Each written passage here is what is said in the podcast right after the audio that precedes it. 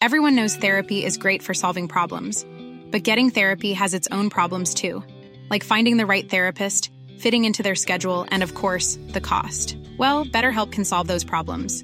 It's totally online and built around your schedule. It's surprisingly affordable too. Connect with a credentialed therapist by phone, video, or online chat, all from the comfort of your home. Visit betterhelp.com to learn more and save 10% on your first month. That's BetterHelp H E L P. Bonjour à tous, mes petites chères à euh, je veux dire mes chers recrues. Après ma vidéo sur les pires armées de l'histoire, je me suis dit que ce serait sympa de vous dénicher 5 des pires armées de fiction pour partir encore une fois dans un abus total.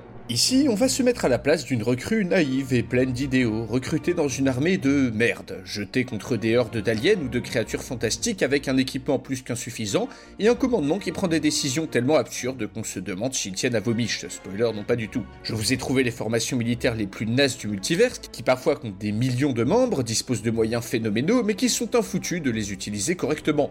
Ou bien totalement l'inverse, des armées de pouilleux pathétiques qui vous feraient choper la gale et 2-3 IST rien qu'à les regarder. De livres, de films ou de mangas remplis d'inutiles incapables de viser correctement une cible à 2 mètres. En gros, toutes les armées qui affrontent des héros américains dans les films d'Hollywood. Désolé Rambo, mais si tous les Vietcong visaient aussi mal, les États-Unis auraient pas été obligés de s'en aller de ce pays. D'ailleurs, moi, ça m'a toujours fait marrer que dans les films d'action américains, que ce soit du Rambo ou John Wick, les ennemis fonctionnent un peu comme dans les jeux vidéo, en système de péons, sous-boss et boss. Genre, t'as les ennemis de base, les Vietcong qui vont se faire tuer en quelques secondes, des sous-boss, genre un officier soviétique qui vont mettre un ou deux pas au héros, puis les boss qui vont le mettre un peu plus mal, voire peut-être passer à deux doigts de le tuer. Comme quoi, les jeux vidéo n'ont rien inventé, fin de la parenthèse. Ah oui, et bien sûr, comme d'habitude, ce classement n'est ni exhaustif, ni très sérieux, même si je garde les armées les plus mauvaises pour la fin. D'ailleurs, n'hésitez pas non plus à me donner des idées de pires armées de fiction dans les commentaires pour un éventuel épisode 2. Et on commence ce classement des pires armées de fiction avec... 5. Le premier ordre dans Star Wars. Vous connaissez sûrement tous l'Empire de Star Wars, une armée monumentale comptant des dizaines de millions de soldats qui, pourtant, a réussi l'exploit de se faire victime par quelques milliers de rebelles et des ours en peluche armés de lance-pierres, de se faire détruire deux étoiles de la mort à la suite, de la même manière, tout en ayant une armée de soldats bigleux juste bon à se faire pougner par toute la galaxie. Sérieux, c'est un putain de sketch cette armée de guignols, juste ça pour mourir. Bon, vous voyez, bah le premier ordre, c'est pareil, mais en dix fois plus merdique.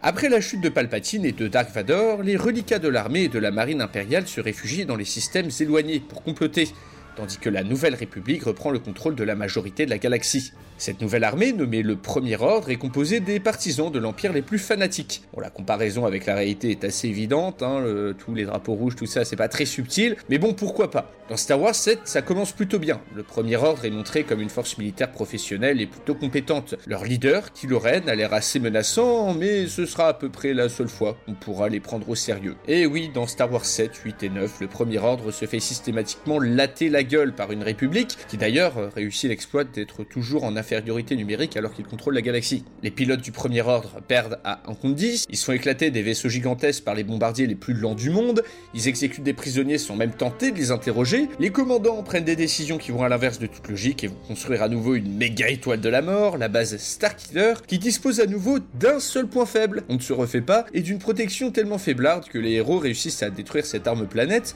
en envoyant trois escouades de vaisseaux et trois connards qui s'infiltrent au calme dans un complexe qui compte plusieurs milliers de Stormtroopers.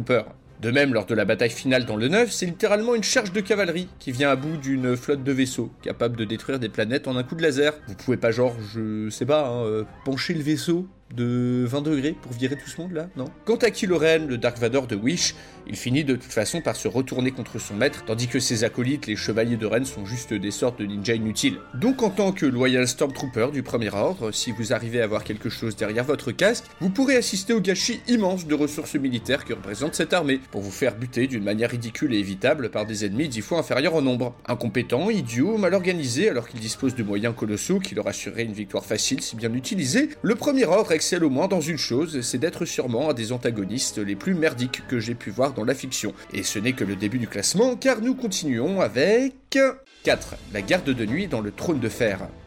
Petite question entre nous, ça vous dirait d'aller vous peler les couilles en plein milieu d'une toundra hostile, en compagnie de quelques milliers de criminels pouilleux, en attendant l'arrivée d'une force hostile que vous vous savez incapable de vaincre? Bienvenue dans la garde de nuit. Dans l'univers du livre, Le Trône de Fer, écrit par le célèbre George R. Martin, cette armée regroupe les quelques milliers de personnes qui doivent défendre un mur gigantesque rempli de sortilèges, supposé protéger le continent de Westeros de plusieurs menaces. Déjà les sauvageons, des hordes de pouilleux ultra énervés qui vivent au nord du mur, puis ensuite l'armée des morts, une masse de zombies presque intuables dirigée par des êtres ultra puissants, qui à tout moment peuvent décider de venir transformer le monde des humains en congélo. Le mur est donc un des endroits les plus importants de Westeros, un point stratégique qu'il faut défendre à tout prix. Du coup, qui a eu l'idée de faire confiance aux pires criminels du continent pour remplir cette tâche d'une importance capitale? Et oui, la garde de nuit est un rassemblement de criminels, de rejetés, de bannis et d'indésirables qui, pour l'immense majorité d'entre eux, n'ont pas eu le choix d'être là et doivent y rester toute leur vie. T'as volé une pomme, t'as le choix entre la mort et le mur. Quelle motivation incroyable tu dois avoir quand t'arrives là-bas. Pendant tout le trône de fer, la garde de nuit est présentée comme un ramassis de pouilleux, mal équipés, voire euh, pas entraînés, qui n'ont même pas assez de vêtements ni de bois pour combattre le froid de gueux qui règne sur place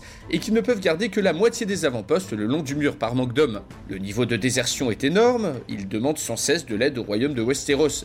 Mais étrangement, tout le monde se contrefout d'un ramassis de criminels en galère. Bizarre, hein quelle idée, sérieux, vas-y, on a une menace existentielle qui arrive sur le pays, on sait pas trop quand. Pourquoi pas confier notre défense à Michel Fourniret? Quelle idée de génie. Au-delà de ça, le mur, bah, c'est juste un gros mur de glace. Très dur à franchir, certes, mais sans fossé, qui se fait régulièrement escalader par des sauvageons, qui peut se faire contourner par la mer, et qui globalement, bah, euh, ne sert strictement euh, à rien. Voilà. Alors, dans le livre, on sait pas encore ce qui se passe, mais dans la série, il est détruit en deux secondes par un dragon zombie. Yes l'utilité quoi. Donc en tant que frère juré de la garde de nuit, vous vous pèlerez les couilles pendant toute votre vie en compagnie de meurtriers et de violeurs, tout en sachant pertinemment qu'à la seconde où l'armée des morts se ramène, le mur tombe, tout en vous envoyant dans la tombe. Comme vous voyez, mon humour est très subtil, et ça tombe bien, la prochaine armée du classement l'est tout autant car on continue avec... 3. L'infanterie mobile dans Starship Trooper. Alors tu peux mater les culs de tes collègues dans les douches mixtes. Voilà, si t'es un ou une ado pleine d'hormones, c'est à peu près le seul truc cool que tu peux trouver dans cette armée. Pour le reste, bah, va falloir vous préparer à mourir assez vite. Bienvenue dans le bras armé de la Fédération, la puissante infanterie mobile. Premier sur le terrain, mais aussi premier au paradis. Dans l'univers de Starship Trooper, cette armée protège la Fédération terrienne de la menace des terribles arachnides, des sortes d'insectes géants qui te découpent ton homme en un coup de pince et qui comportent une variété de bestioles assez énorme que vous allez devoir affronter presque corps à corps, équipés d'un pauvre fusil en compagnie de plusieurs centaines de milliers de vos petits camarades. Sérieux, vous avez pas plus efficace comme fusil? Ça fait pas mal de balles là quand même. Et n'espérez pas y échapper car dès 18 ans, le service militaire est obligatoire si vous voulez être autre chose qu'un sous-citoyen sur Terre. La première chose que vous allez remarquer après votre entraînement très sommaire, c'est que malgré les grands discours martiaux de vos commandants, ceux-ci ont vraiment complètement l'air de s'en foutre si vous vivez ou si vous mourrez. Ici, vous faites partie d'une armée qui peut faire des voyages intergalactiques, qui disposerait sûrement d'armements très avancés, qui peut terraformer des planètes et qui fait le choix d'envoyer des centaines de milliers d'hommes combattre des insectes géants au corps à corps. Bah, euh, ok.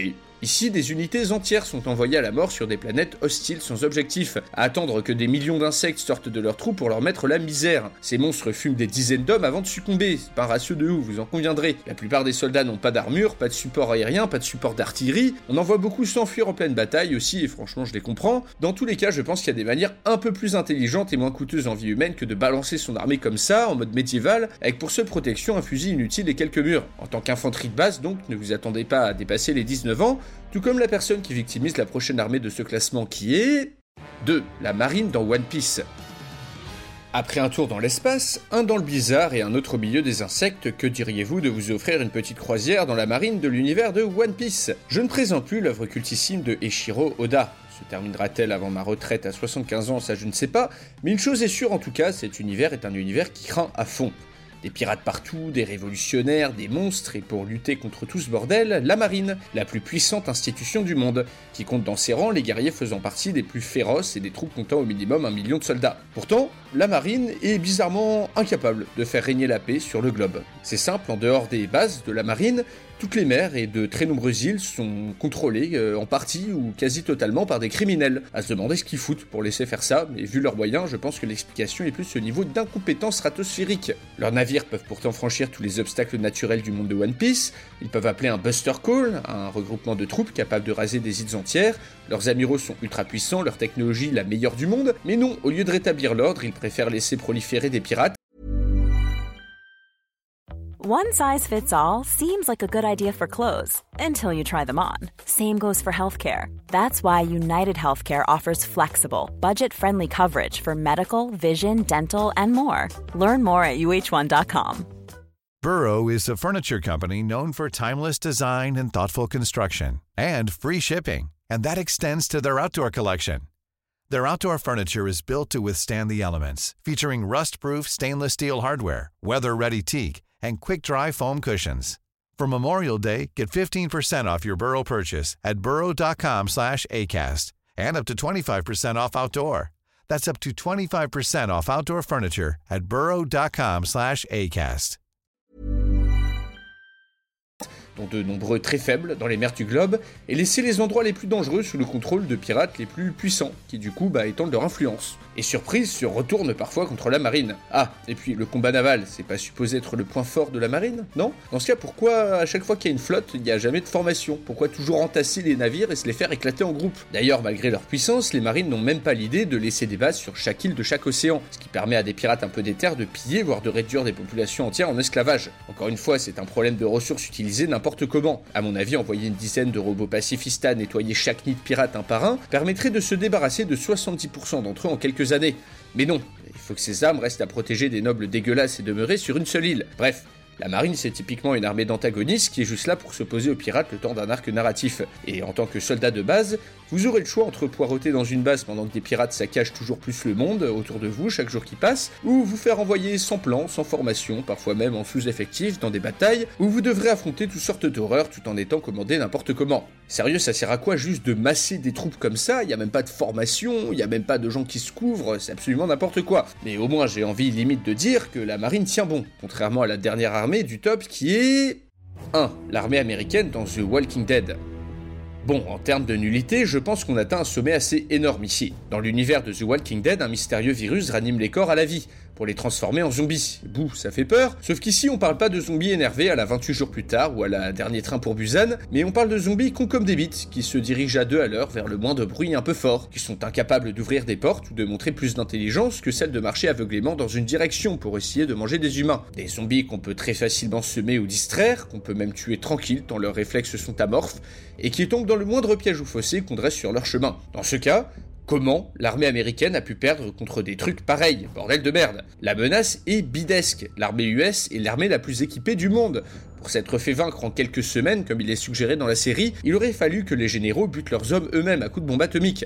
Alors ok, au début de l'épidémie zombie, c'est dur de savoir, on a du mal à tirer dans les zombies parce qu'on pense qu'ils sont encore des civils, mais bon, après genre quelques jours, déjà tu commences par te rendre compte que ces zombies-là ne meurent totalement que quand on leur tire dans la tête, euh, après avoir vidé deux chargeurs, tu essayes ça si t'es pas un débile profond, et ensuite tu passes l'info à tes collègues. Ensuite, même si tu fais face tout seul à une foulée d'armes de zombies, bah je sais pas, tu prends ton meilleur sound system, tu balances le métal le plus fort qui existe, puis tu les attires tous dans un ravin ou dans un fossé, et voilà. Dans cette scène-là par exemple, qui illustre tout ce que je suis en train de dire, dans Fear the Dead, on voit un camp se faire submerger par des masses de zombies. Bon, déjà, comment tu entends pas arriver cette horde à 10 km Ensuite, pourquoi avoir foutu des vieux grillages? Un simple mur, un mur de merde de même pas 3 mètres de haut et 2 mètres d'épaisseur. Aurait suffi à contenir les zombies pendant des heures. Enfin, vous avez des voitures, vous pouvez les semer tranquilles, pourquoi vous restez là vous faire bouffer? Vous avez compris, même si j'imagine la panique et l'incompréhension au début de l'invasion zombie, au bout de quelques jours, tu réagis, tu t'organises, tu comprends, tu piges.